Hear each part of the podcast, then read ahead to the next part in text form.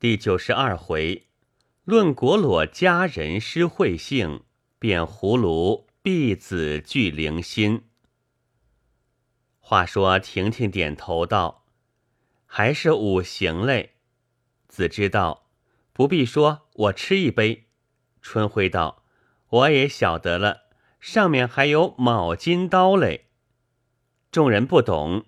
春晖道：“《汉书五行志》曾有。”为虫臭恶之句，却是班固引刘向的话，所以他说五行篇。我说卯金刀了。众人道：“请教臭虫主人，可能也说一个。”子之道，你们可晓得本朝有个喜吃臭虫的？众人道：“又说本朝了，罚一杯。”子之道，我说晋朝郭璞可使得。他住《尔雅》曾言：“复盘臭虫，难道你们还不该吃？”略停一停，又接着道：“一杯吗？”春晖道：“你把一句话分作两节说，这个意思也叫我们吃臭虫了。”子知道，话虽如此，但喜臭虫之人，乃吃的是复盘，其形似风。若认作咬人的臭虫，那就错了。春晖道：“吃到这些臭东西，还要替他考证，你也忒爱引经据典了。”子知道：“若不替他辨明，将来都要乱吃，姐姐还当得住吗？”春晖道：“他吃臭虫，为何我当不住？看这光景，我又变作臭虫了。你可晓得？”我这臭虫是爱咬人的，说着走了过来。子知道，好姐姐莫咬，算我说错，罚一杯。蓝颜道：“二位姐姐莫闹臭虫了，天已不早，快接令吧。”琼英撤了公事，双声道：“成臣，甘宝搜神记，飞上成臣。本题双生。”敬芷心姐姐一杯。蓝颜听了，望了一望，不住摇头。窦庚烟暗暗问道：“姐姐为何摇头？”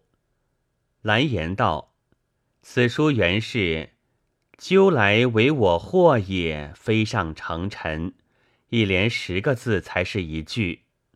今琼英姐姐因上半句话语不好。”只非下半句，我细细把它一看，哪知此句竟是他的谶语，也是一位不得其死的。庚烟道：“待我问他一声。”因叫道：“姐姐要非臣字，书中甚多，即如刘俊《变命论》《班彪北征赋》，以及《晋纪总论》《屈原渔府》之类。”都可用的，必定要用《搜神记》，这是何意？琼英道：“妹子原想用‘河水不及，寻玉尘于万里，守金龟于千年’，谁知不因不由，忽把此句飞了出来。”遥指心撤了财宝，双声道：“珍珠，陆贾新语。”与捐珠玉于五湖之渊，玉鱼双生，敬秀英姐姐一杯。归尘道：“是因此珠，偶然想起昨托宝云姐姐，请问师母的话，可曾问过？”宝云道：“昨日姐姐去后，妹子细问家母，据说姐姐之珠乃无价之宝，务须好好收藏。”家父珍珠虽多，类如此等的也只得两颗，但各珠名号不同，其类有龙蛟、蛇鱼、鳖蚌之分。龙珠在额，蛟珠在皮，蛇珠在口，鱼珠在目，鳖珠在足，蚌珠在腹。姐姐之珠乃大蚌所产，名合浦珠。连锦风道：“师母这双慧眼，真是神乎其神。此珠果是大棒腹中之物。”宝云道：“姐姐何以晓得？”归尘就把锦风、取身、杀棒各话说了。众人听了，莫不赞叹锦风之效。春晖道：“刚才我们说王修征卧冰求鱼，以示奇效。谁知锦风姐姐入海取身，竟将性命置之度外，如此奇效，普喜也该力饮一杯。”大家也好略略学个样子。众人隐蔽。秀英撤了烈女双生，想了多时，忽然垂下泪来道：“此时我们只顾在此饮酒，只怕家中都是朝珠。战国策，汝朝去而晚来，则无倚门而望。欲知道。”汝暮去而不还，则无以驴而望。归臣同锦风、婷婷听了，都泪落如雨。座中凡有老亲而在异乡的，听了此句，又见秀英、归尘这个样子，当时无不堕泪。兰知道，姐姐，这是何苦？什么非不得？但要非这两句，究竟哪位接令？真闹糊涂了。司徒五儿道：“他在那里伤心，我替萌姐说吧。儿晚儿望俱双生，敬五儿妹妹一杯。此系时音，不敢替主人转敬。”提花道：“时音还在其次，至《战国策》政令虽未飞过。”宝塔词却用的不少，只怕要罚一杯。秀英道：“我用梅胜七发，麦秀间隙至朝飞。”子之道，姐姐何不用奇书？诗有艳言，朝生暮训；或用徐干中论，小人朝为而希求其成。普习岂不都有酒吗？蓝颜道：“秀英姐姐不必令妃，省得接令换人又要争论。好在《战国策》与政令还不重复，也可用的。”司徒五儿撤了重名叠韵道：“蒲卢尔雅，果裸蒲卢。果裸本题具叠韵，敬玉蝉姐姐一杯。”春晖道：“《诗经》是。”明灵有子，果裸复之；尔雅又是果裸蒲卢，一物而兼三名，原不为奇。最难得都是叠韵，古人命名之巧，无出其右，这可算得千古绝唱了。提花道，此中还有几个奇的，若把裸字当中虫字换个鸟字，博雅未之。果罗桑飞，却又变成鸟名；再把鸟字换作果字，《诗经》未之“果裸之时”，忽又变成瓜名。三个都是同音，这个不但命名甚巧，并且造字也巧。玉儿道：“祝才女把虫字读作重音，不知有何出处？只怕错了。”提花道：“我原知虫是古悔字，应当读悔，只因一时匆忙说错，罚一杯。你这玉老先生，我实在怕了。”蓝颜道：“玉儿，你既这样聪明，我再考你一考，请教店铺之铺应作何写？”玉儿道：“应写金旁之铺。”蓝颜道：“账目之账呢？”玉儿道：“此次才女只好考那乡村未曾读书之人。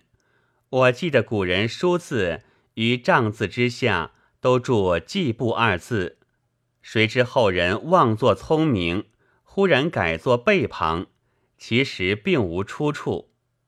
这是乡村俗子所写之字，今才女忽然考我，未免把我玉儿看得过于不知文了。”蓝颜道：“玉老先生莫动气，是我唐突，罚一杯。”玉蝉撤了花卉蝶韵道：“我们连日在老师府上，妹子有个比语，说来求教。完兰佳语，入善人之室，如入芝兰之室，如入双生。敬湘云姐姐一杯。”蓝颜道。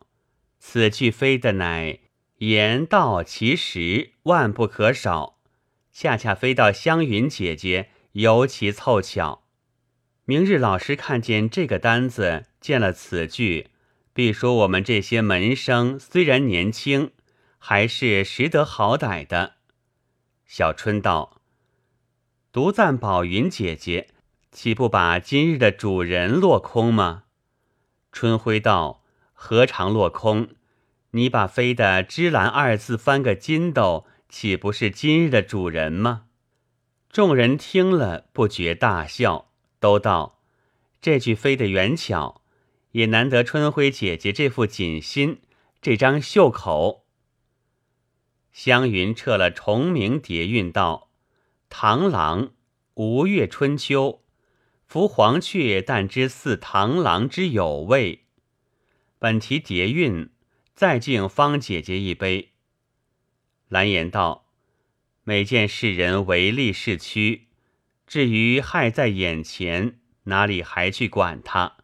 所以俗语说的‘人见利而不见害，鱼见食而不见钩’，就如黄雀一心要捕螳螂，哪知还未到口，而自己却命丧王孙公子之手。”岂非为螳螂所害？古人因贪利之辈不顾祸患，故设此语以为警戒。吾如世人虽知其语之妙，及至利到跟前，就把害字忘了。所谓利令智昏，能不浩叹？青田道：“在方姐姐接令了。”花在方因子之臭虫之令。又多饮几杯，正在打盹儿，忽听此言，连忙接过铅筒，撤了一支，高声念道：“身体双生。”众人听了，想起蓝孙的脚筋，由不得又要发笑。因在方性情不好，大家也不敢多言。子之去暗暗写了一个纸条，拿在手里。只见在方在那里，一面摇着身子寻思，一面拿着牙杖剔牙。子之趁势过去道：“姐姐只怕也是肉圆子塞在牙缝里，我替你剔出来。”在方扬手张口，子之朝里望一望，道：“这个好剔，只有豆大，是个红的。”接过牙签，放入口内，朝外一剔。看了一看，撂在地下道：“我说为何通红？原来是个臭虫。”在方道：“左边也塞得很，你也替我踢出来。”子之又踢出，朝地下一丢道：“我只当是些芝麻，原来是几张狮子皮。”就是把纸条递过，随即归位。在方看了。乐不可支，慌忙说道：“秃头，古梁传，季孙行府聘于齐，其使秃者欲秃者，重字双生，敬琼芳姐姐一杯。”引得众人由不得好笑。春晖道：“这都是子之妹妹造的孽，我同你赌个东道，除前书之外，如再飞个秃字。”或双生或叠韵，我吃一杯，并且所非之句仍要归到形体。至于苏武突厥孝真、孔融突金微形之类，那都不算。子之想一想道：“有了，东关汉记，窦后少小秃头，不为家人所耻。这是本题双生。又许氏说文，仓颉出，见突人符河中，因以至字。这是因以双生。还有风俗通，五月季翻盖屋瓦，令人发秃。这是屋瓦双生。虽有别的，大家用过之书，我都忘了，必须查查单子去。春晖道：“查出不算。”子知道：“既如此，就吃三杯，饶你吧。”春晖道：“我记得他们议论疏水，风俗通倒像有人用过。”子之道，呸！我也吃一杯。清田道，刚才玉儿替子之姐姐撤的时系天文，我因题目过宽，所以改个重名。哪知还是叫他灌了好几杯。子之道，并且婷婷姐姐说的那句《汉书》，还多谢你们把笑话也免了。春晖道，这个亏吃的不小。怎么九十多人都被他闹臭虫搅糊涂了？少客，这笑话一定要补的。叶琼芳撤了寿名双声道：“陶图，司马文元集，一野马未陶图，野马叠韵，本题双生，敬银蝉姐姐一杯。”提花道：“这两句竟是套车要走了。”众丫鬟道。车都套齐，久已伺候了。欲知道，祝才女说的是书，何尝问你们套车？看这光景，你们倒想家了。史幽叹道：“正是天已不早，此令不知还有几人。”玉儿道：“还有八位才女。”众人齐催拿饭。兰芝只说：“天时尚早，尽可从容。”载银蝉撤了蔬菜叠韵道：“葫芦。”刘义庆是说：“东吴有长柄葫芦，卿得种来否？”本题双生，敬兰芳姐姐一杯。兰言道：“玉儿，我考你一考，此句怎讲？”玉儿道：“这是当初陆世恒弟兄初见刘道真，以为道真。”不知问些什么大学问的话，谁知他只问葫芦种可曾带来。子知道，我也学刘道真了。请问晚春姐姐，你们会稽山的老虎最多，你来时可曾把虎须带来？晚春道：“姐姐要它何用？”子知道：“我要两根送兰孙、再方二位姐姐做剔牙杖。”蓝颜道。玉儿，你把单子拿来我看。玉儿送过，蓝颜看了道：“这葫芦二字为何写作两样？究竟用哪个为是？”玉儿道：“历来写草头虽多，但据我的意思，壶是饮器，炉是饭器。北边此物极大，人都作为器用，古人命名必是因此。”诗有八月断壶之句，并非草头。至于草头二字，壶是大蒜，炉是蒲苇，会意指示迥然不同，不如无草头最切。当日崔豹虽未言其所以，却已用过。蓝颜道：“玉老先生，请吧。将来我们再写这两个字，断不一样葫芦。”一定要改新样葫芦的。蔡兰芳撤了地理双生，忖一忖道：“妹子虽想了两句，但亦有谱席之酒，亦无谱席之酒。若取吉利，却无普席之酒。”蓝颜道：“且把吉利的交了卷再讲。”兰芳道：“黄河，王家十一记。”黄河千年一清，圣人之大端也。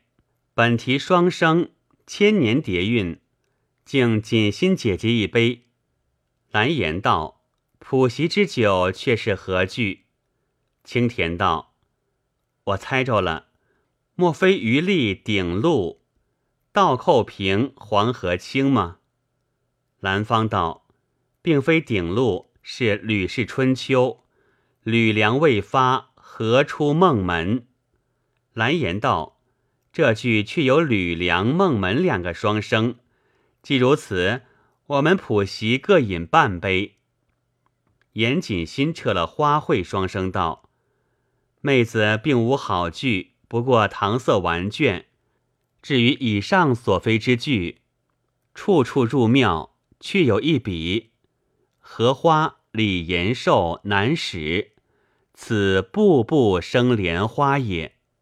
重字双生，敬归尘姐姐一杯。”青田道：“且慢斟酒，这部难使。”政令虽未用过，我记得刚才红英、姚春二位姐姐以秦琪二字打赌，曾用李延寿难使，并且红英姐姐曾借李字说过玄元皇帝一个笑话。姐姐误用重书，只怕要罚一杯。景瑶春道：“青田姐姐记错了，我用的是李延寿的北史。”并非南史，青田只得饮了一杯，道：“我今日闹得糊里糊涂，多吃了许多酒，总是湖州老儿把我气的。”归尘撤了时令，双声道：“兰芝姐姐，天已黄昏，所谓晨补其昼，未补其夜，请赐饭吧。妹子就用黄昏二字交卷，以记是日欢聚。”机智以日继夜之意。青田道：“黄昏二字虽是对景挂画，就只可惜是个俗语。”归尘道：“日至于渊，是谓黄昏。见淮南红烈，岂是俗语？”春晖道：“他才把酒干了，倒又想吃，真是好量。”忽闻远远一片音乐之声，只见丫鬟向宝云道：“各灯都在小鳌山楼上楼下分两层挂了，请小姐先去看看，如有不妥，趁此好改。夫人恐众才女过去看灯，未备花炮，觉得冷淡，谢命府中女清音在彼伺候。”众人道：“既已挂齐。”我们就同去走走，少客再来接令。一齐出席，离了凝翠馆。宝云道：“兰芬姐姐，如把这些灯球算得不错，我才服嘞。”兰芬听了，甚觉不懂，只得含糊应道：“妹妹只能算算天文地理、勾股之类，何能会算灯球？”董花田道：“我们今年正月在小鳌山看灯，哪知转眼又交下令了。只闻音乐之声渐渐相近，不多时来到小鳌山。